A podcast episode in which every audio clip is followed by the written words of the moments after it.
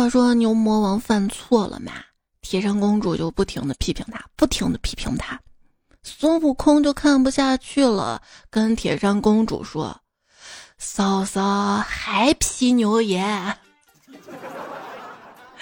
这边再见，你还好吗？Happy New Year，新年快乐，虎年吉祥！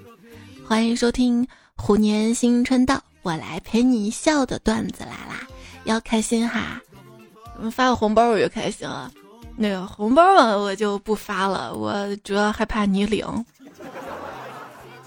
我是就希望把脑子里的钱都可以转到银行卡里的主播彩彩呀，不知道收不收手续费啊？最近啊，我脑子里面已经逐渐没有了星期几的概念，有的只有农历，很清楚还有几天过年，但是反应不过来今天星期几。你呢？你到家了没有啊？如果还没有到家的话呢，这几天抓紧时间吃一些垃圾食品。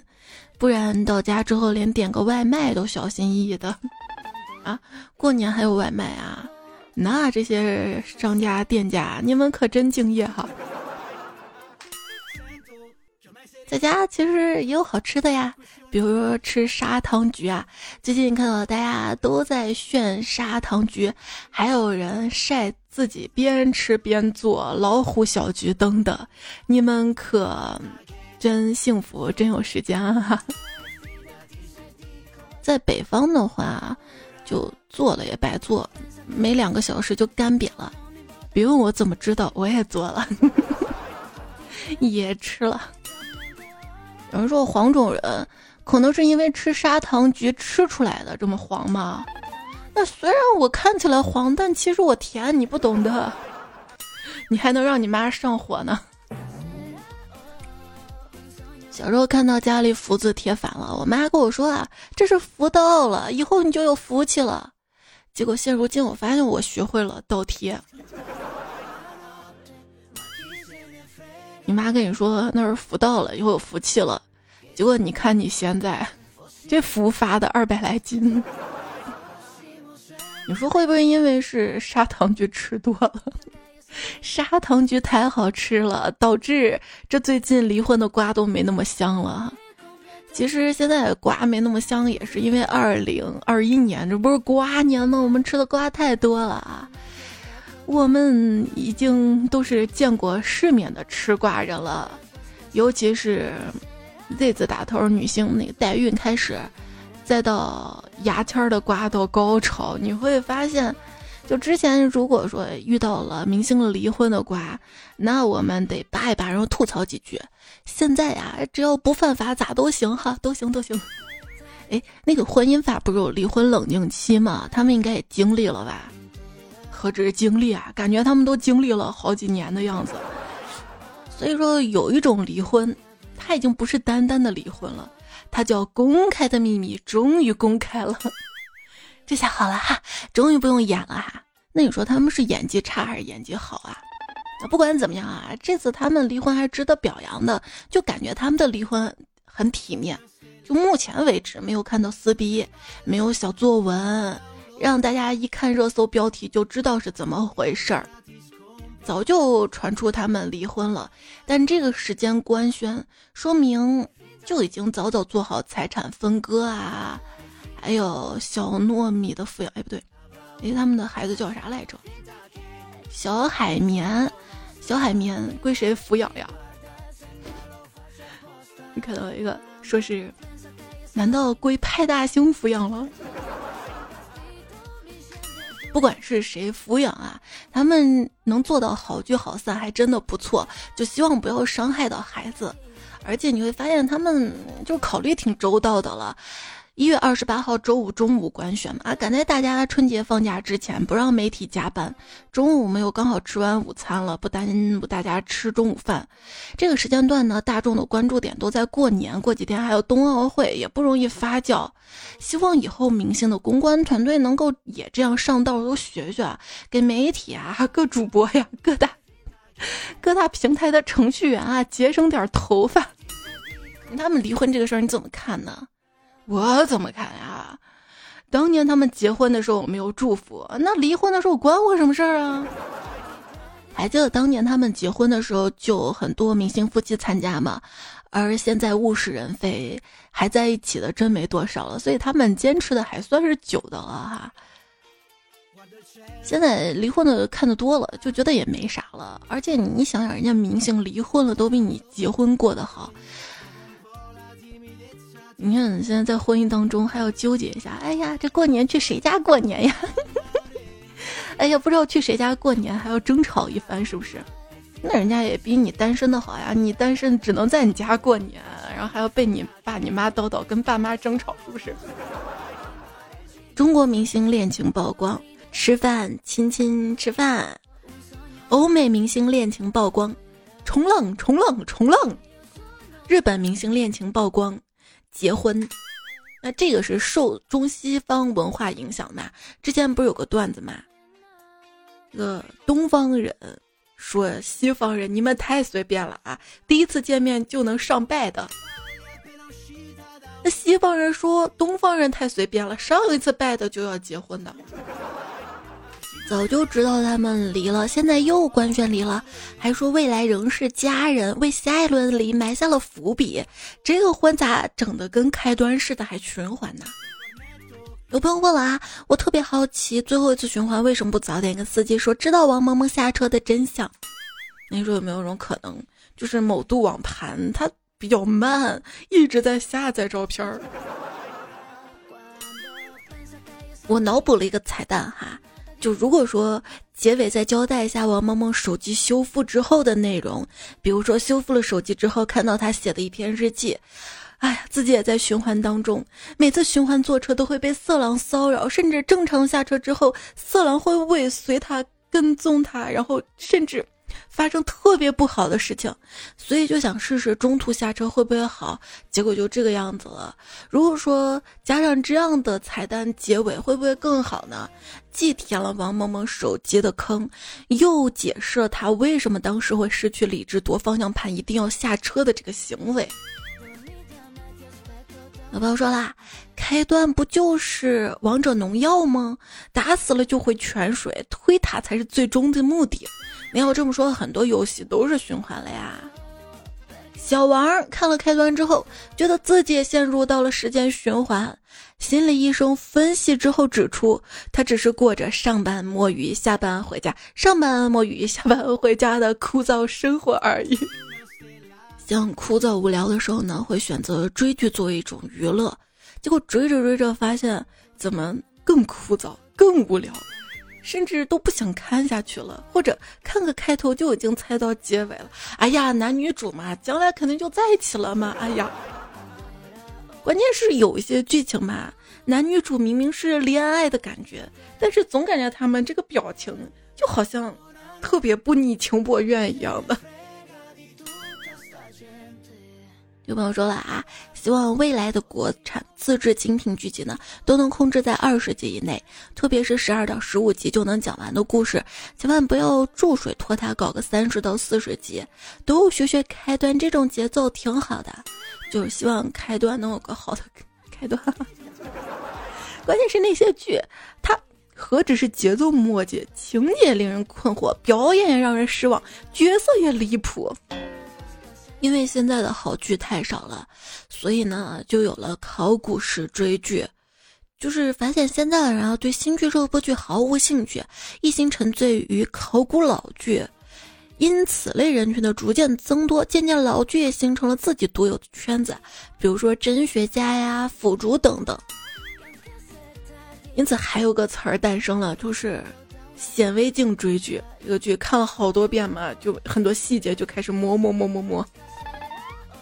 还有个词儿叫做热度排斥症，最近比较火了啊！就问为什么现在年轻人看到热点已经不追了，而是会选择先排斥呢？有没有一种可能是因为年轻人老了追不动了？我觉得这是一方面啊，但绝对不是主要方面。你看现在泛滥的热搜消耗了我们很多的热情跟耐心。本来我们上网娱乐是想放松的。不是啊，这也不懂。哎呀，这这还要做功课，算了算了，不要追了。而且你会发现，这些热搜要么就一阵风，要么就是花钱买的营销广告什么的。然后发现，哎呀，被骗了，上当了，被骗多了，被忽悠多了，年轻人都有了 PTSD 创伤后应激障碍了。面对那些热搜事件、网红事物，只要我们保持理智，保持自己的思考，不随波逐流，不当韭菜，这就很好啊。为什么国外的一些剧集就比国产剧好看呢？有人总结了啊，美剧的侦探斗智斗勇，紧张刺激还开脑洞，医疗妙手仁心，疑难杂症还开眼界，鬼怪天堂地狱有血有泪，还还露大腿。日剧侦探通过破案过程体现出人类内心世界的复杂及人性的丑陋，医疗通过治疗过程体现出人类内心世界的复杂及人性的丑陋，鬼怪通过捉鬼过程体现出人类内心世界的复杂以及人性的丑陋，而国剧呢，侦探。破案人员之间的爱情故事，医疗医护人员之间的爱情故事，鬼怪神经病人之间的爱情故事。哎呦呦呦呦！还有个区别，你会发现欧美更注重个人的感受，他们更注重表达自我的需求。比如说，什么什么 me，oh yes，干什么就是说什么，脑瓜不想别的。那日本呢是称赞性文化，比如说。你好棒啊！你好厉害呀！不管真的假的，都来这么一套。那国产剧呢？它体现出了啊，我们这边这个是人情社会，特别爱摸索对方的关系网。所以一开始呢，就先问问你是哪儿的人啊？你多大？啊？你有没有过之前类似的经历呀？哎，有没有人比我更棒、更厉害呀？尽管这样子，我还是喜欢看国产剧。主要不用看字幕，不用动脑子，一边干别的事儿还可以一边追剧哈。而且你会发现，一段时间内，如果你看多了国外剧跟电影，路上遇到老外在说外国话，都会往他们腰上看，怎么以为那儿会出现字幕？有什么你以为是国外的，但其实是中国的。我的作息规律，嗯。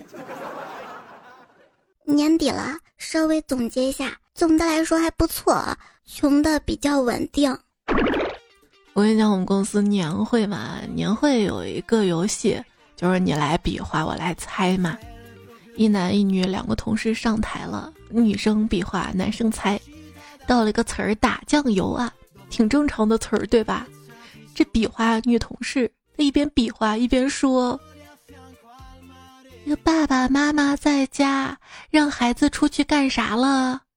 然后这男生就懵了，底下就一阵浪笑。这你们都想哪儿去了？哎，你们公司年会举办了吗？你领到什么奖了？还是阳光普照奖吗？一朋友说我们单位年会一等奖是老板的签名照，你说晦气不晦气？这要看老板是谁了，对不对？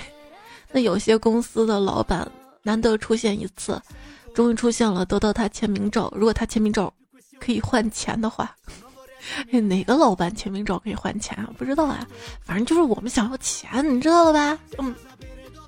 然后你就挺有意思，就是我发现周围人都很喜欢直接用自己潜意识当中的商品来具象化价格。就有一个同事嘛，他年会中了五百块钱。他说这是五套王者的皮肤，另一个朋友他领完年终奖，说自己终于拿下了未来套房的一间厕所，而我呀，刚往电话卡里面交了一百块钱话费，第一反应是得四杯喜茶没了，还说呢那天喝喜茶嘛，我妈盯了我好一会儿，来了一句。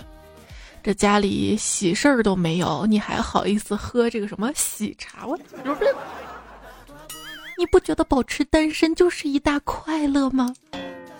同龄人谈恋爱、结婚、生娃，我听到门外有脚步声，立马放下手机装睡。就是装睡，顶多被他叨叨几句。怎么一天到晚就知道睡啊？过一会儿他们自己就想通了，算了算了，这孩子工作忙，休息好，身体好也行。但如果他们看到你没有睡觉，看你闲着，又就就开始不知道说啥了。比如说你还不结婚不生孩子，看你死了之后谁给你收拾？这话熟悉吧？其实面对这样的话，也可以怼回去。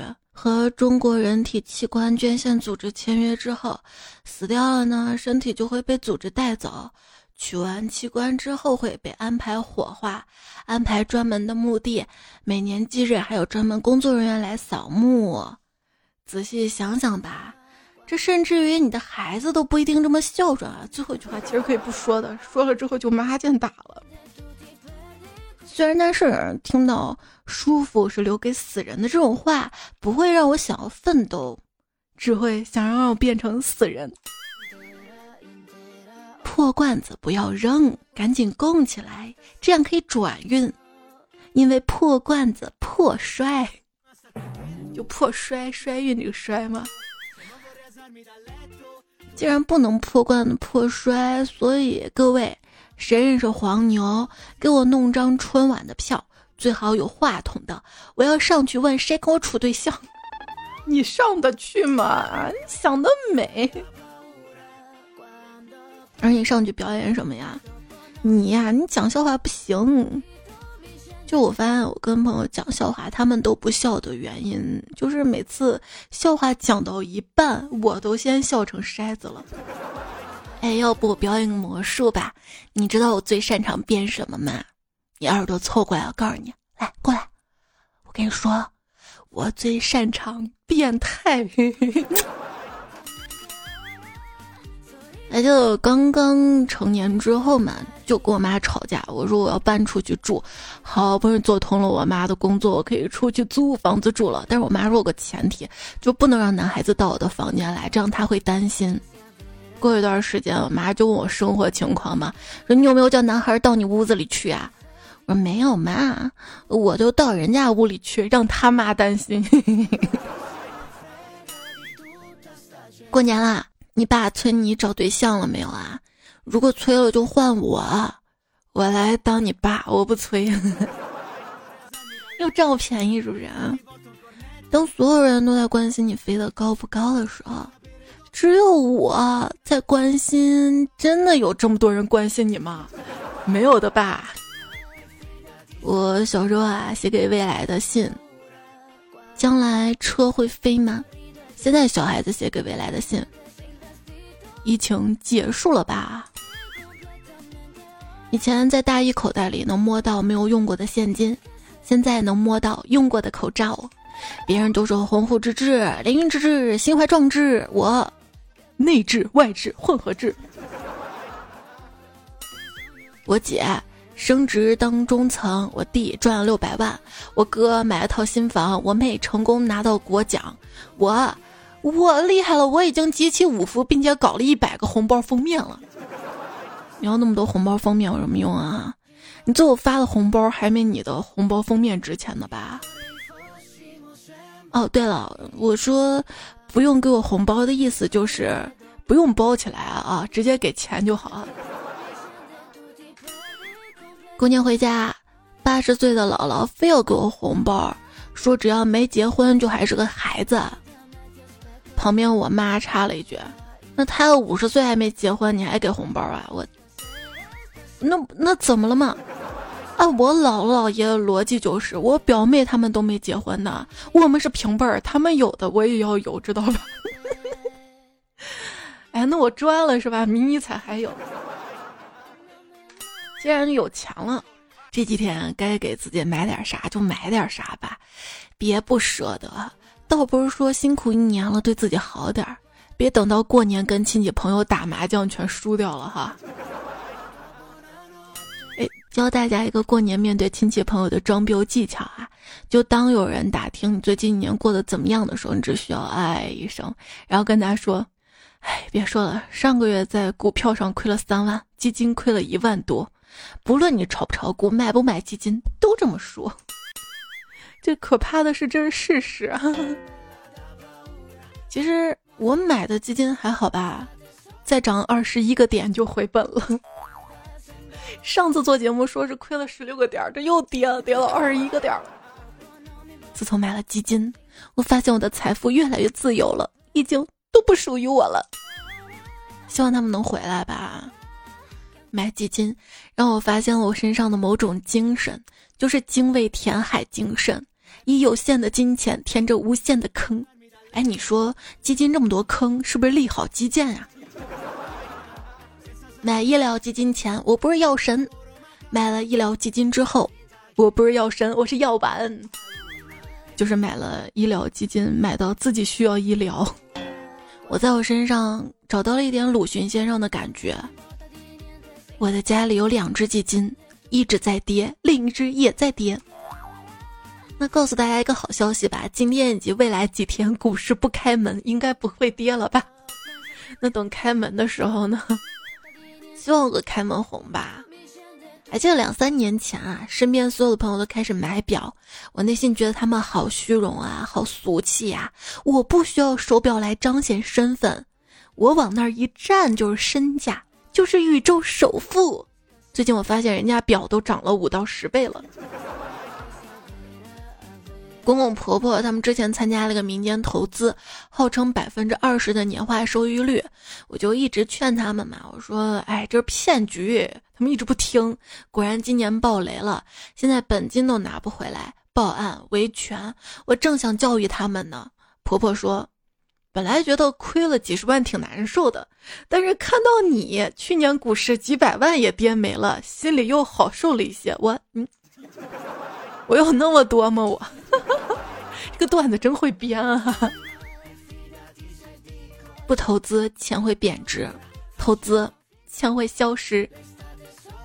牛年的 A 股马上就要落幕了，尽管这一年又没有赚钱，但同往年一样，我又学习到了很多新的知识，从锂电到双碳，从量化宽松到疫苗生产。总之，我更聪明了，但跟过去一样的穷。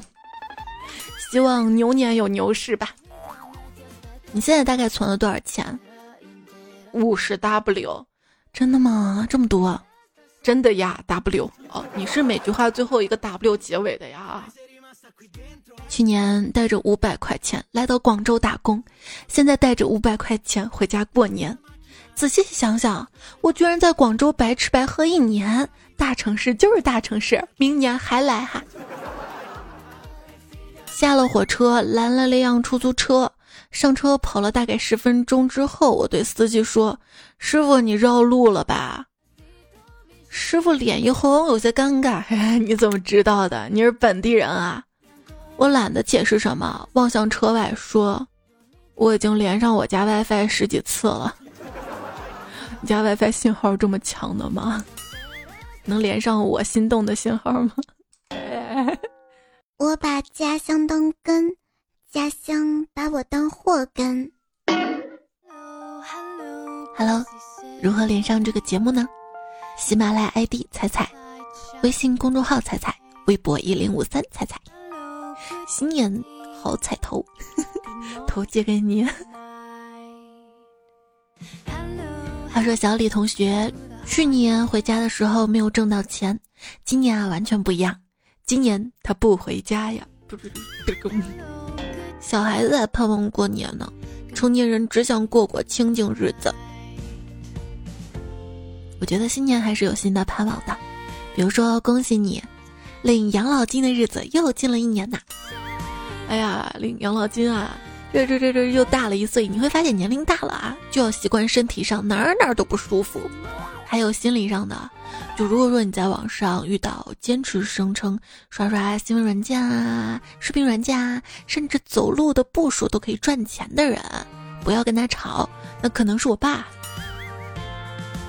反正我吵不过我爸，我爸吵不过我妈，我妈我们家王者最强的 MVP。那你别看我妈在我们家特别能吵。但他在网上从来不吵吵，还说算了算了，教我不要争了。有些人发言，你还在奇怪他怎么会说这样的话。打开他主页一瞧，哦吼，这哪里是微博呀？这是他的病历本呐。当一个人想体验当爹的乐趣，只需要上微博去别人评论区就能实现。谁愿意生孩子呢？所以生育率下降，微博难辞其咎。嗯。如何提升九五后的生育率呢？宣布二零二二年不是虎年，是限定款喵猫年，只有今年出生的孩子可以属猫，身份证上可以加印猫头，是隐藏款的。呃，这个段子我印象当中一八年是有播过的，现在又翻新了吗？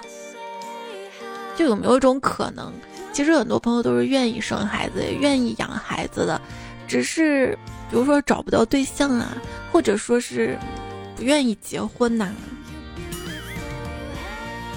关于生孩子，啊，最近有两个热点，一个是徐州丰县生育八孩女子，可以看到这个女子啊，她被铁铁链拴在一个小黑屋里面。嗯，吃的也不好，穿着也单薄，就人发出质疑了嘛。呃，当地妇联回应说，这个女子是正常领证结婚的，不存在拐卖行为，他还患有精神疾病，已经对其救治了。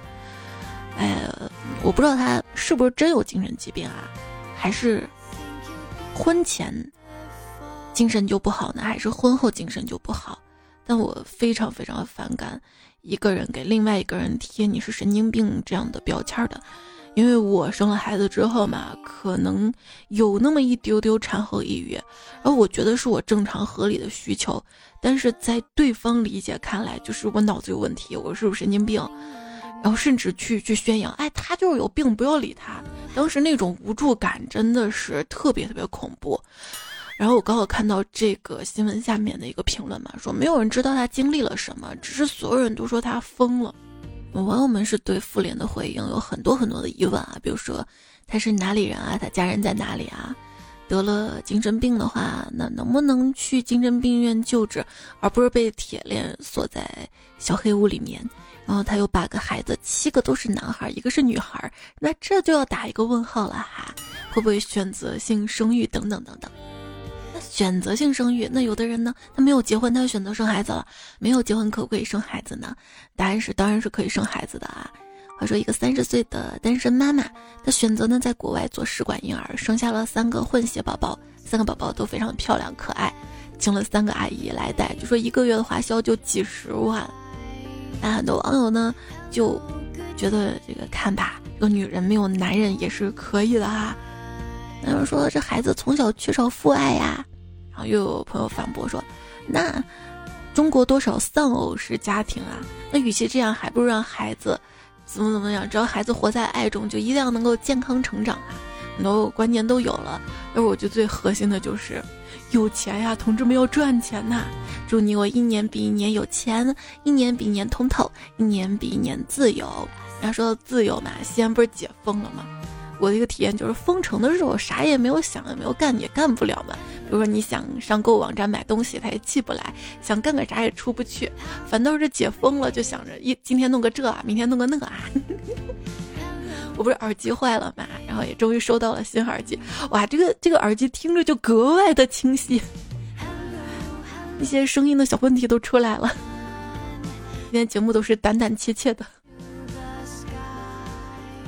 然后也是配了新眼镜儿，我现在看的也可清楚了。现在是耳聪目明阶段嘛，然后就在网上刚好也看到了一个提问嘛，说看到西安人民啊排队买衣服、排队喝胡辣汤，呃，怎么看这样的报复性消费？我不觉得这是报复性消费，因为如果说衣服打折，那我肯定去买嘛，对吧？那排队也要买嘛，那。好久没有喝胡辣汤了，那那就排队嘛。就是平时有时候呢，胡辣汤也排队的嘛。这怎么能说报复性消费呢？包括我自己也不是报复性消费，可能这两天花的钱有点多，比如说剪头发呀、配眼镜啊、买耳机，那这都是上个月没有消费，然后然后攒到这个月的，对不对？况且我还错过了年货节的购物，嗯，哎呀，但是因为快递原因哈。下一个购物节是不是三八妇女节呀？买回来，所以这几天就是想要买什么，我就加到购物车。哎，购物车又满了。所以说，在有条件、自由的时候，想做什么事就做吧，别突然哪一天想做了，但是做不了了。看到段子说，越来越想念从前没有疫情的日子了。开始总以为几个月就过去了，后来以为一年就能过去。没想到，似乎已经习惯了戴口罩出门的日子，习惯了看不见路人的脸，习惯了走在哪里听到的第一句话就是“来扫一下健康码”。只不过这种习惯里面总是带着一些胁迫感和悲伤，太想念从前的日子了。想见面就见面，走在路上能看见笑脸，最起码的是能够回家过年。还有朋友说，你们说几百年之后，我们的后代会不会多一个节日？在过节前，大家先早早把过节的蔬菜、肉、蛋买好，到那天都去点心店门口排队，每人间隔一米，买一种孩子喜欢的、又好玩又好吃的，可以捅到嗓子眼的长长的、硬硬的棉花糖。买完回家之后，家家门口贴上封条，开始过节。大家约好不串门。假期长达十四天，哎，为了纪念是吗？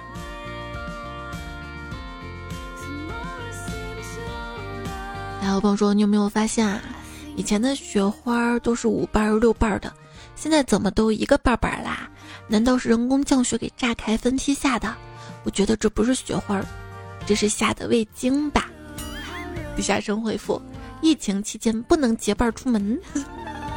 对，昨天还看到热搜说上海下雪了哈，但是应该没有下到地上吧？在新年初始，愿社交有据春常在，核酸无恙岁月安。这也是昨天我看到一个句子，觉得特别好，就记下来了。明是看到比较好的句子啊、段子啊，也欢迎你记下来发给我哈，在节目的留言区留下来就好啦。昵称风采必赞，他说一定是特别的缘分，才能一路走来成为一家人。哎，这不是一首歌的歌词吗？我为什么要读这个？就是 感觉“家人”这个词儿要被毁了。Yeah，Angelababy，他不是发微博说感恩过去所有，未来仍是家人嘛？然后刚刚看到一个热搜，说离婚之后成为家人的可能性有多大？离婚之后成为家人啊啊！离婚之后能不成为仇人就很不错了吧？那为什么还是要说家人呢？那是一种对外宣传嘛。你想想，你们领导是不是还总说你们是一家人呢？直播带货主播们还不是说家人们、家人们？哎呀，这样的话，“家人们”这个词儿真的是快要毁啦。就有朋友表示说，我现在恋爱交友的标准就是，我如果分手了、出事儿了，你不要害我就行了。圣诞爱好者说，结什么婚啊？找个人在你打扫卫生的时候睡觉，在梦里给你鼓掌加油。那睡觉还好，我眼不见心不烦。最怕就是我在这辛苦干活的时候，他在那儿翘个二郎腿打着游戏；我在这省吃俭用的时候，他在那儿大手大脚。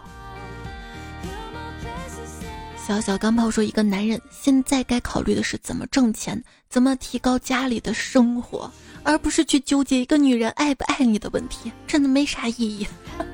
怎么没意义啊？他要是不爱我，我给他花什么钱呀？我只给我爱的人、爱我的人花钱。”跳水自尽的草鱼说：“如果你不喜欢我，请在过年的时候用红包砸我的脸。我不喜欢你，用红包砸你，不应该用红砖砸你吗？”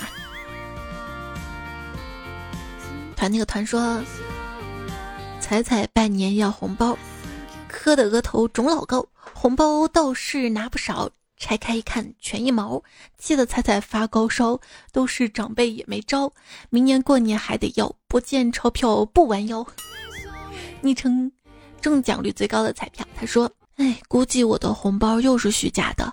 小时候我妈说等你长大了给你，后来又说等你结婚了给你，现在又说。”小时候都是吃我的喝我的，现在用这些钱来还。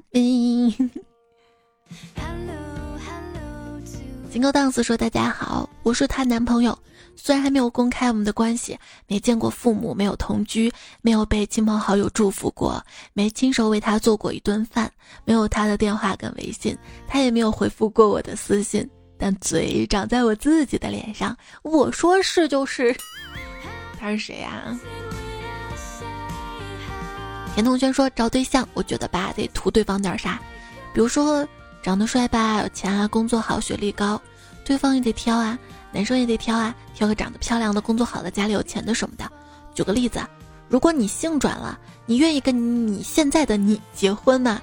如果不愿意，你还不努力等啥呢？嗯，如果我变成男人，我愿不愿意娶我？我当然愿意啊！我这么好，上得厅堂，下得厨房。”照顾了孩子，照顾得了爹娘。哎 呀哎呀，又开始自恋了，是不是？甚至我自己跟我自己，嗯哼，更舒服呢。一只气嘟嘟的皮卡丘说：“晴空一鹤排云上，便引诗情到碧霄。”萧鹤云，李诗情，嘿嘿嘿嘿，你磕他们 CP 了是不是？竹子相思说：“卢迪这个人能处，真的，他真的爆炸弹了。”神奈意说：“彩彩，你吃高压锅炖土豆吗？带卡农那种？不是，你能告诉我你这种带放音乐的高压锅哪里买的？”因为爱彩虹我说：“爆破鬼彩彩把我吓得晚上睡不着觉，公交车我再也不敢坐了，看到所有高压锅我都绕道走了，听到这个手机铃声我都准备重开了。”还没没这个剧的时候都很害怕高压锅，就是高压锅在我从小啊，它冒着气儿，呜呜，家人说你离它远点儿啊。然后看到些高压锅爆炸新闻嘛，我就很惧怕高压锅。就我们家到现在是没有高压锅的。然说，请不要反对远离易然，因为我的名字就叫易然。不加糖，别叫它比较甜。他说都去看开端。不看的话我会伤心的。OK，还有夏威夷的海说，还有人没有看吗？我不允许。文玉说，自从被裁剪安利了，今天写程序都开始循环了，脑子嗡嗡的，赶紧写下一个 break，吓死了。徐鹤说。昨天上班在车上听这期节目，然后看开端，感觉不错。今天来上班路上又从头开始听，感觉也经历一次小循环。就是我更的慢，你知道吗？我要更的快了，你也不会反复重复听，对不对？我检讨我自己啊。仙境最喜欢你啊，说为了看开端充了个会员，最后发现会员要的钱比集数还多。我没有，我是直接在网页上搜看到的，不要钱，没有广告。我现在告诉你，是不是晚了？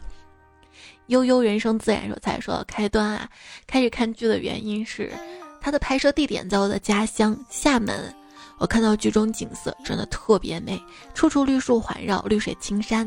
厦门也是四面环海，环境质量很好，真的是随处可以出片儿，不用任何修饰。安利开端也安利厦门，等疫情结束了一定要去。之前就好好多次想去。恭喜发财，今年彩券这位昵称彩票说：“只要娱乐圈每一位明星拍一部自传体，那演的真的就是自己了。不也有好明星，对不对？”冷烟说：“我是一个特别爱国的人，因为我的敬业福有一张，和谐福两张，富强五张，友善一张，爱国二十七张。呃，大家是靠这个福卡算命吗？什么卡多就是什么样的人吗？”北之零年遇到你说有隐身符吗？我去西安，为啥去西安要隐身啊？你想逃票吗？不隐身也能来了，好吧？我再次说，我有好多富强符，没有友善。猜你说这是不是说明我富的没朋友？可是我好穷呢，那就预示着你来年，说明你不友善啊？那我觉得你从你的留言给我看，你还蛮友善的呀。但做棺材再说，我的敬业福一晚上，我爸敬业福一小时，我妈敬业福三分钟。雨生不理睬说，去年请别人吃一顿饭换来一张敬业福，结果开奖就领了一块几，哼，不玩了。这两天我不是还喂鸡还种树吗？我连万能福都得到了，我觉得我现在攒的差不多够我们家每人一套福了。听彩中说。如何快速回家过年？在上班时候买一个烤红薯，并且揣在屁兜里。二到办公室放个屁，然后坐下，这样的话你就会尴尬到连夜扛着高铁回家的。不是能做出这个，我估计是有心理准备的，不至于那么尴尬吧？但只要够尴尬，那尴尬就到家了。头号彩迷说：“彩彩，我终于在最后关头抢到票了，明天就出发回老家了。”每年回家路上都听着段子，感觉不孤单。谢谢彩彩的一路陪伴，也谢谢你一直以来的聆听、守候、留言、支持、点赞、鼓励。又是一年的陪伴啦。康上的卡夫卡说：“火车站跟老家呀，是特别让人清醒的地方，一下子就能把你从云端拽回在地上。你平时看到是面子，这里才是被折叠起来的里子。”回家一周后，你照镜子都是另一个人。这是被你忘记的身份，就像大鹏在《吉祥如意》里说的，在城里你永远不会想起这些事儿，等你回老家了，扑面而来的就全是这些事儿。他还说，小地方的人才懂得痛。新闻上看到老家准没好事儿，哎，还说呢，我也纳闷为啥一看到西安的新闻，都不是什么好事儿呢？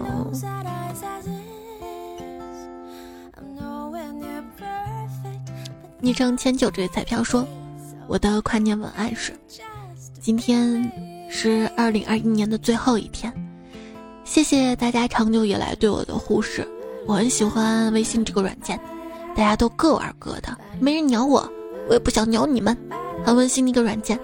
新的一年，希望大家继续加油，我继续和你们这些人耗下去的。那你来喜马拉雅呀，段子留言区呀。”总有些特别可爱有爱的彩票会给大家点赞呀。别人两个微信，一个钓鱼，一个养鱼；我的两个微信，一个工作，一个守寡。女神们的男人说新年愿望：世界那么大，我想去看看，就看看哪里要饭比较赚钱。五条我说老婆说，就觉得最近啊，早上吃的像乞丐。中午吃的像乞丐，晚上吃的像乞丐，然后乞丐也一天吃三顿饭的嘛，那就不像乞丐了呀。让一下啊，别挡我喝西北风，老子只缺儒雅。他说，我就是那个亏的，好不容易盈利两千，现在负六千，正常正常啊。九五二七就说了呢，不要玩自己认知以外的玩意儿，比如我会炒菜。但就是不会炒股。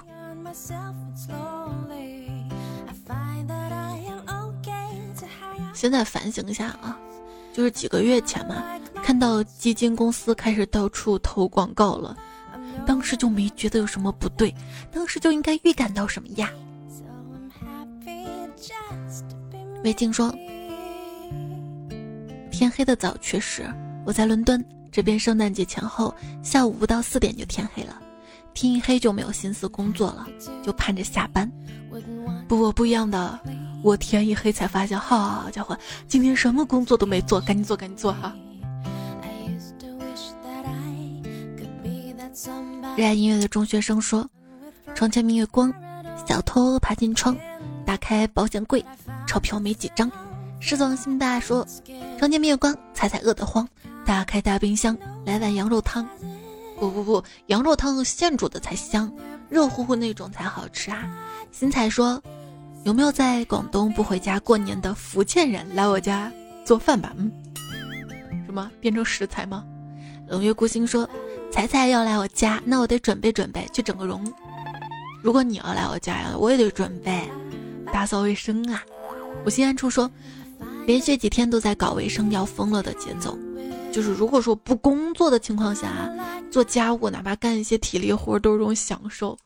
但是如果这个体力活、家务变成了工作吧，又很难受啦。跳泥坑的木穿靴子说：“听彩节目一定要微笑啊！”对对对对对，这节目那么不好笑的，就靠自己微笑自觉了哈。彩彩不掉饭的说：“台历收到，彩票抿嘴笑，京东撒红包，彩民早知道，关注点上后踏上阳关道。”岁岁有惊喜，天长人不老。但是段子要结束了呀！上期 跟上期沙发门遇风不快，冷月孤星守护星辰守护你，轮回期待木。那节目就这样啦，我们明年再见哈！哎，我为了拖到二月二号这个节目填这个坑，最近都开始拖啦。那二号我们再会啦。一晃又一年过去了，早知道就不晃了。